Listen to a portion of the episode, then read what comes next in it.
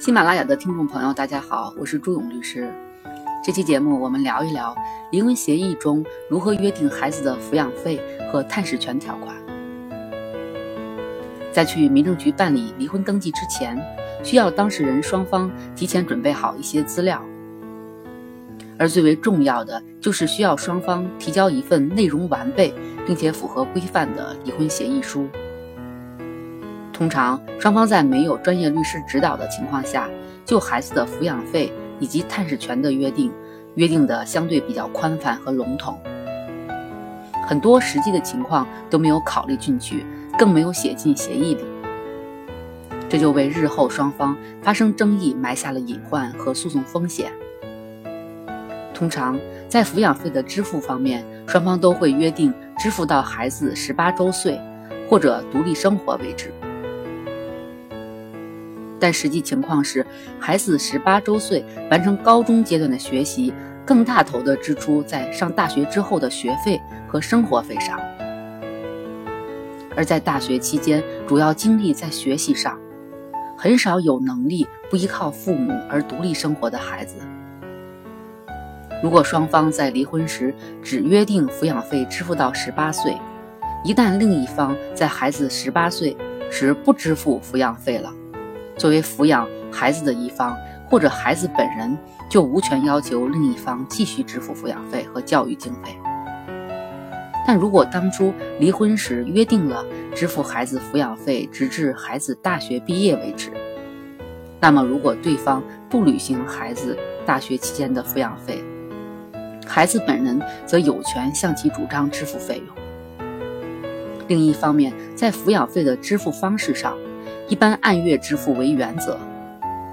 如果一方希望对方一次性支付或者分几年支付，这就需要跟对方协商后才能确定。如果一方一厢情愿，单方希望对方一次性支付抚养费，但对方不愿意或者没有能力一次性支付，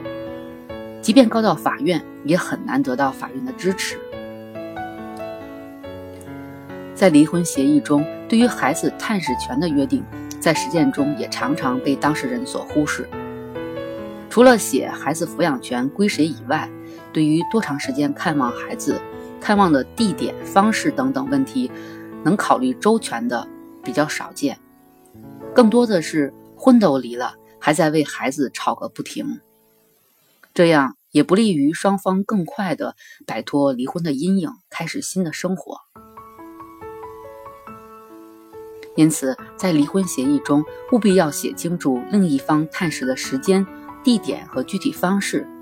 还需要特别约定法定假日和寒暑假期间如何探视。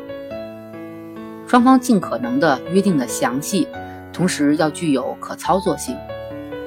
更多的还是要充分考虑到孩子、孩子的感受。下面我来归纳一下本期节目的要点。首先，我们介绍了离婚协议中关于孩子的抚养费和探视权的约定时常见的几个问题。第二，我们跟大家介绍了孩子抚养费的计算标准、支付时间、支付方式。第三，我们明确列举了在离婚协议书中关于孩子探视条款中应当约定的内容。我想通过本期节目的收听，大家可以较为全面的了解，在离婚协议中如何约定抚养费和探视权更为合理合法。